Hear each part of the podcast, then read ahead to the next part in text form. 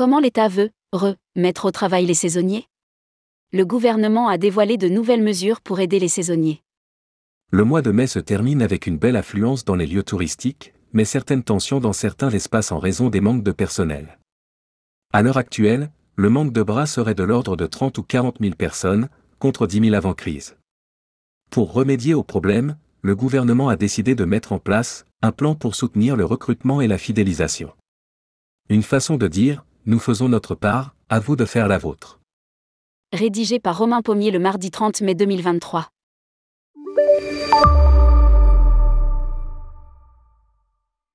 Les pancartes Nous cherchons serveurs et ou cuisiniers n'ont pas disparu dans les devantures des restaurants des zones touristiques.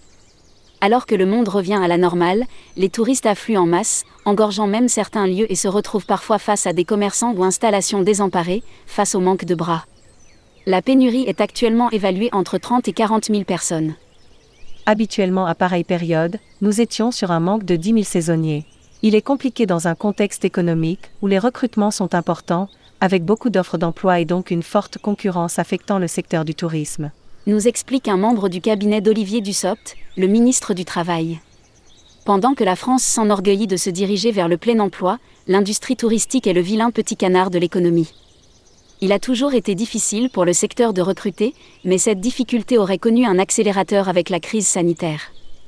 Pour soutenir le secteur du voyage, le gouvernement a dévoilé un plan saisonnier pour faciliter le recrutement en ouvrant les viviers, mais aussi fidéliser cette main-d'œuvre.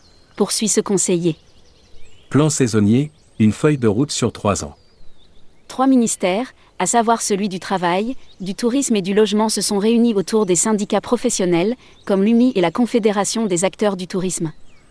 La feuille de route établie pour trois ans, jusque fin 2025, est vouée à évoluer en fonction des propositions de chacune des parties l'un des principaux problèmes identifiés par le gouvernement étant le faible accompagnement des saisonniers, une fois leur contrat terminé.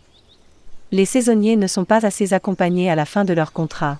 L'idée étant que Pôle Emploi et les missions locales rencontrent tous les saisonniers pour leur proposer des formations et des emplois durant l'intersaison. Annonce le ministère situé rue de Grenelle. En dehors des étudiants, la moitié des saisonniers ne travaillent pas durant l'intersaison. En attendant que la saison hivernale, une grande partie de cette main-d'œuvre se reposerait sur l'assurance chômage, selon l'un des représentants du gouvernement. Une inactivité qui constituerait une perte pour l'économie du pays. Chaque année et avant la fin de la saison, tout d'abord dans 15 territoires expérimentaux du littoral français, les saisonniers seront rencontrés dans le but de leur proposer des formations et ou des emplois. Nous allons devoir nouer des partenariats avec d'autres branches, comme la restauration collective. Poursuit le membre du cabinet d'Olivier Dussopt. Saisonnier, comment mettre fin aux périodes chômées? L'administration veut que cette catégorie de salariés ait une période de travail continue et non entrecoupée, par des moments chômés. Alors que les allocataires du RSA devront travailler, le gouvernement veut-il remettre au travail les saisonniers? Nous voulons donner au maximum les conditions pour permettre aux saisonniers de travailler durant l'intersaison. Dans les zones de montagne, ils pensent qu'il n'y a pas toujours d'emploi, alors qu'en réalité, les besoins sont là. Ils doivent être accompagnés pour être occupés durant cette période. Répond de façon très politique le représentant du ministère. Des formations très courtes de 35H à 150H pour élargir le vivier des demandeurs d'emploi susceptibles de se réorienter dans le tourisme. Le budget formation dédié aux saisonniers sera aussi augmenté, conjointement avec les régions. Une hausse de 10 millions pour créer des formations et les faire monter en compétences ce public particulier il est toujours hors de question de revenir sur la réforme de l'assurance chômage. À lire, tourisme, il faut aménager la réforme chômage pour les saisonniers. Cette dernière avait été longuement débattue et critiquée par les patrons du secteur, craignant que les étudiants et d'autres publics se détournent du tourisme. Tourisme, une semaine des métiers pérennisés.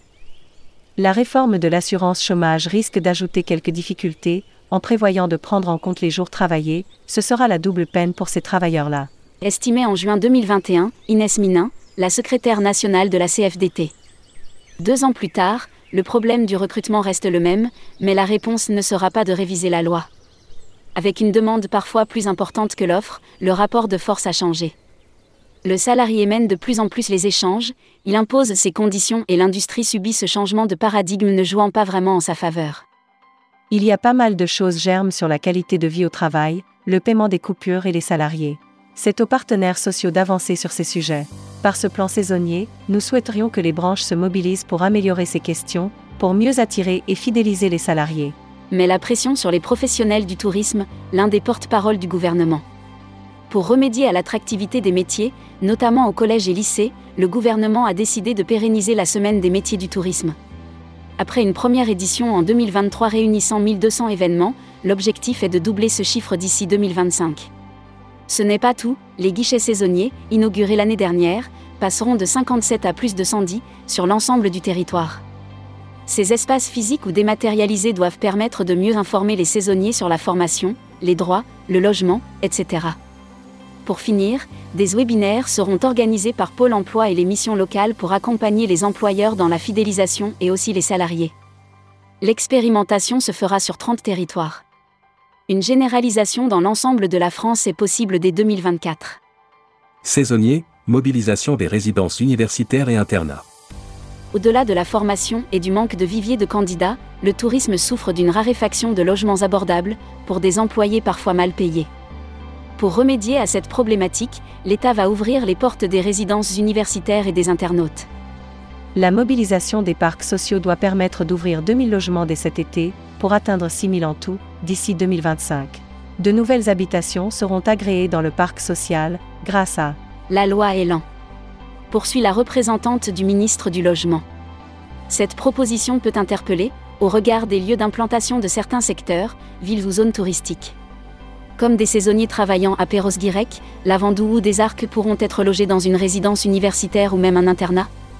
Une autre initiative a aussi été dévoilée, avec la mise en ligne d'une plateforme recensant les offres de location de logements disponibles dans les secteurs associatifs, publics et sociaux le bail mobilité sera adapté pour faire face aux contraintes des saisonniers.